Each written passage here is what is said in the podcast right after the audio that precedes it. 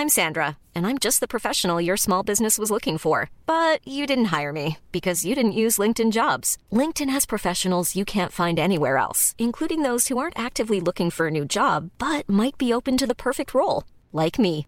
In a given month, over 70% of LinkedIn users don't visit other leading job sites. So if you're not looking on LinkedIn, you'll miss out on great candidates like Sandra. Start hiring professionals like a professional. Post your free job on linkedin.com/people today.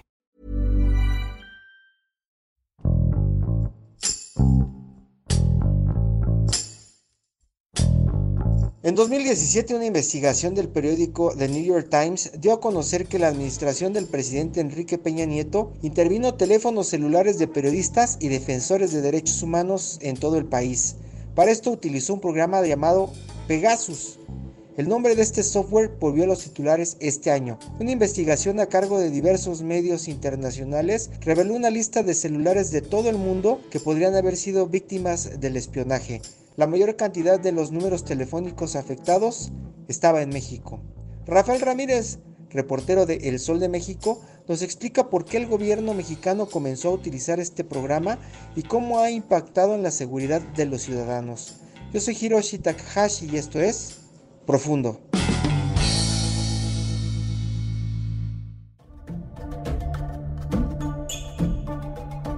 El espionaje en México es tan antiguo como la historia del país mismo. Desde la época de la colonia indígenas y españoles realizaban trabajos de inteligencia para tratados de paz y tráfico de armas. Pero es en la época de la Guerra Fría a finales de los años 30 que México se vuelve el centro del espionaje entre Estados Unidos y la Unión Soviética. En la era moderna, dos organismos de nuestro gobierno cobraron relevancia. La Dirección Federal de Seguridad, que intervenía teléfonos en los años 40, y posteriormente el CISEN en los años 80. El espionaje telefónico por alguna autoridad sin una orden judicial es un delito que viola el artículo 16 de la Constitución, pues indica que las comunicaciones privadas no pueden ser violadas. Y este delito se sanciona hasta con 12 años de prisión.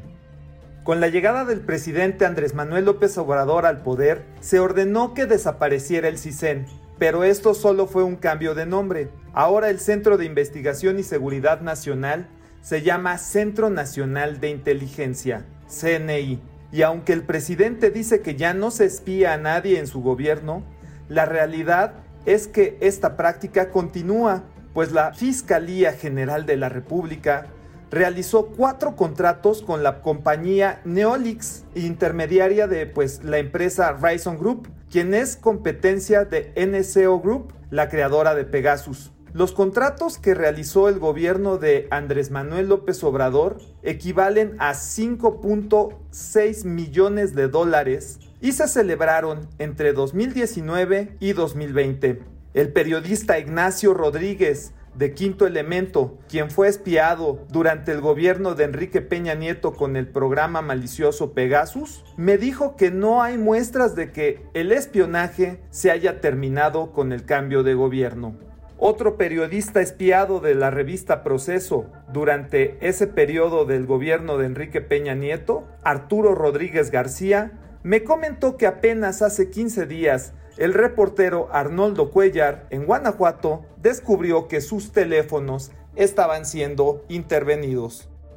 Pegasus es un programa cibernético malicioso que envía un código mediante un mensaje de texto generalmente y se dirige a algún objetivo específico, es decir, un programa de cómputo que causa daño, secuestra o espía actividades que se desarrollan con otro equipo electrónico como computadora o teléfono inteligente para sustraer la información del usuario.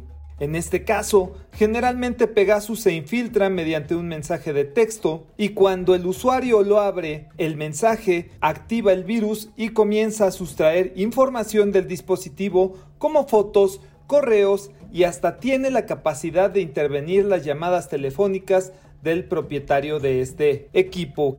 En México se supo de Pegasus en 2017 a través del diario The New York Times que señaló a través de un artículo que defensores de derechos humanos, periodistas, activistas anticorrupción en México habían sido afectados por un avanzado programa de espionaje adquirido por el gobierno del entonces presidente Enrique Peña Nieto y que en teoría solo debe de ser utilizado este programa para investigar a criminales y terroristas.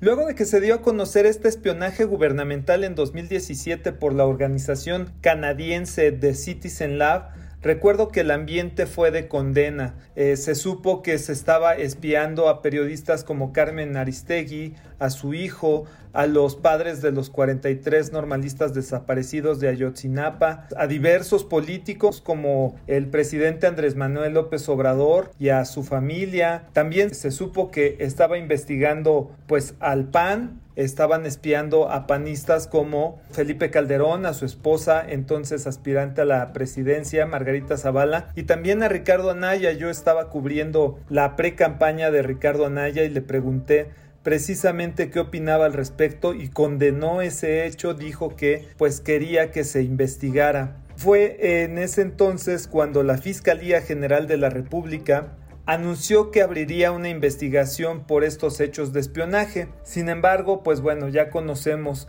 qué sucedió. El hecho fue más mediático que el que hubiera ofrecido algún resultado porque en realidad la investigación no dio frutos.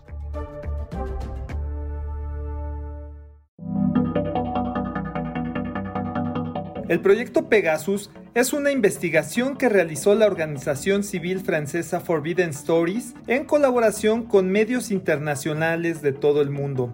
Dicha investigación partió de los pues descubrimientos de los canadienses de Citizen Lab, pero tuvo la novedad que consiguió una filtración de la lista de 50.000 números telefónicos a los que 10 gobiernos del mundo estaban pidiendo a la empresa NSO Group, creadora de Pegasus, que pues comenzaran a espiar.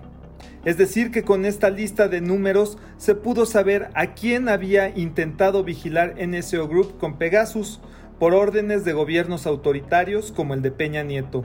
A propósito de esto, México fue el país que más personas llegó a espiar en ese entonces. Hubo 15.000 casos que estaban en esta lista. Dentro de los casos más connotados de espionaje en México durante esa época del régimen peñanietista, pues estaba el presidente Andrés Manuel López Obrador y 50 personas cercanas a él dentro de su círculo, como su esposa Beatriz Gutiérrez Müller, estaba el cardiólogo de Andrés Manuel, el médico cardiólogo, estaba también varios defensores de derechos humanos como el abogado Vidulfo Rosales, quien era el representante legal de los padres de los 43 estudiantes desaparecidos en Ayotzinapa, pues obviamente este movimiento fue el parteaguas, el declive del gobierno peñanietista después de que desaparecen los 43 estudiantes, obviamente pues crean una crisis social, unas marchas, movilizaciones, etcétera, ¿no? Entonces ahí empezaron a espiar a cuatro integrantes de este movimiento. Platiqué con dos de ellos, Felipe de la Cruz, el vocero y pariente de cuatro de los desaparecidos, y pues con el abogado Vidulfo Rosales, quienes me dijeron que definitivamente el espionaje afectó mucho al movimiento, lo dividió, lo debilitó y pues me comentan que el objetivo era ese, dañar, anticipar, encontrar las debilidades de los activistas, de estos padres de familia que estaban reclamando, estaban marchando por todo el país para pedir justicia por los desaparecidos. También estaba el padre Solalinde, Alejandro Solalinde, quien pues era un relevante activista, defensor de derechos humanos de los migrantes eh, centroamericanos que viajaban por México en la bestia para tratar de llegar a Estados Unidos. El padre Solalinde era una de las voces críticas de ese entonces y bueno pues también fue espiado, por lo menos se sabe que estaba en la lista. También resalta el nombre del fiscal Javier Olea que estaba encargado de investigar el asesinato del periodista guerrerense Cecilio Pineda. A Cecilio Pineda también lo habían estado espiando a través de Pegasus. Se supo que su número telefónico estaba en la lista de objetivos y bueno, pues este comunicador misteriosamente fue asesinado luego de haber sido espiado. Llama la atención que el teléfono de Cecilio Pineda fue robado después de que lo asesinaron. A Cecilio le dispararon desde una motoneta y bueno, pues huyeron y le robaron el celular. Cecilio causa sorpresa que había denunciado al gobernador de Guerrero por presuntamente tener relación o brindar protección a un grupo criminal de ahí de la zona llamado los tequileros. Entonces, este es uno de los casos que se presume que se espió a un periodista. En el mundo hay otros casos similares de periodistas que fueron espiados y bueno, posteriormente fueron asesinados que también están en la lista de el proyecto Pegasus.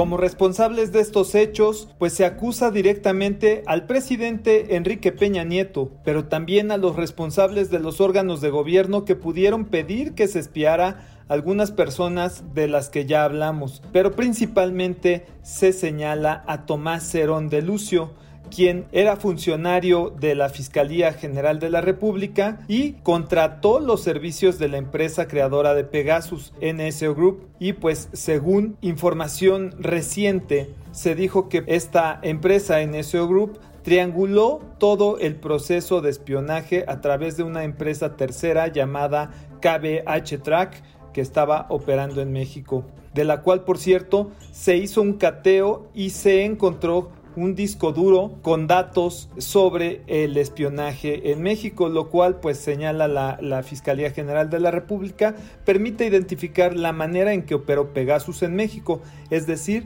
a través de su creador NSO Group, pero que utilizaba una empresa fachada para encubrirse, que sería esta KBH Track y bueno, pues Tomás Cerón contrató los servicios de KBH Track. De esa manera se podría cerrar la pinza para saber cómo estaba operando Pegasus en México. Respecto a las implicaciones de NSO Group, esta empresa de origen israelí creadora de Pegasus, pues sostiene que nunca se ha prestado para el espionaje de civiles y que nunca ha estado tampoco fuera de la ley, ¿no? Y que su trabajo es únicamente contra criminales. Subraya que este trabajo que ha desarrollado para infiltrar teléfonos y poderlos espiar es solamente contra amenazas de gobiernos que sienten que están siendo amenazados por criminales. Tras la comprobación del uso de tecnología para seguir espiando a ciudadanos, se genera nuevamente el debate de si se debe o no utilizar este tipo de programas, aun cuando se trate de amenazas contra una nación. Y las organizaciones defensoras de derechos humanos pues creen que no se debe hacer esto, más que con una orden judicial y aquí surge el debate quién va a vigilar a quien nos vigilan. Ese es el principal tema y desde donde debemos de empezar a buscar controles para el gobierno y que garanticen pues la salvaguarda de nuestra intimidad. En el marco de estas revelaciones sobre espionaje, los periodistas debemos cuestionarnos qué tan seguras están las personas que nos proporcionan información. Ahora más que nunca, debemos ser más cuidadosos cuando manejamos información que afecte a terceros, pues por lo que sabemos, estas prácticas de espionaje no han terminado, ya sea por parte del gobierno o de los gobiernos locales o de criminales que vuelven más sofisticados sus métodos de vigilancia.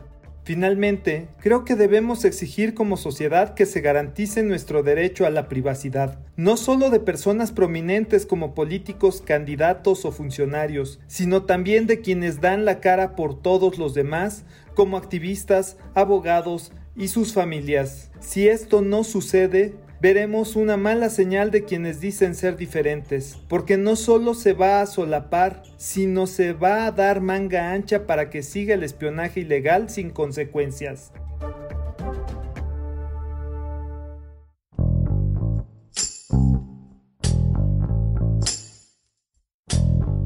Escuchamos a Rafael Ramírez desde la Ciudad de México, quien nos cuenta de qué manera Pegasus, un programa creado bajo la idea de combatir criminales y terroristas, ha impactado en la política y justicia mexicana. Esta noticia abrió nuevamente el debate sobre la vulnerabilidad de la tecnología que utilizamos en México y la seguridad de nuestros datos, así como la poca regulación sobre el uso indebido e ilegal de la tecnología de vigilancia. Los estados realizan actividades de espionaje para mantener la seguridad de sus ciudadanos, pero deben regirse por leyes precisas para saber cuándo y bajo qué circunstancias pueden emplear estos métodos. Funcionarios activistas alrededor del mundo han exigido a los gobiernos prohibir el comercio y uso de software espía por representar una amenaza a la democracia y a los derechos humanos. En caso de no actuar a tiempo, la historia se repetirá y serán millones los afectados.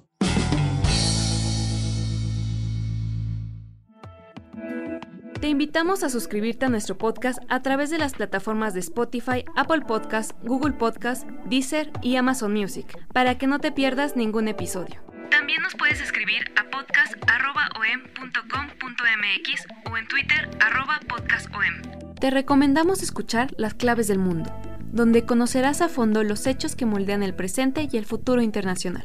Hasta la próxima. Esto es Profundo. Un reporte a fondo de la Organización Editorial Mexicana.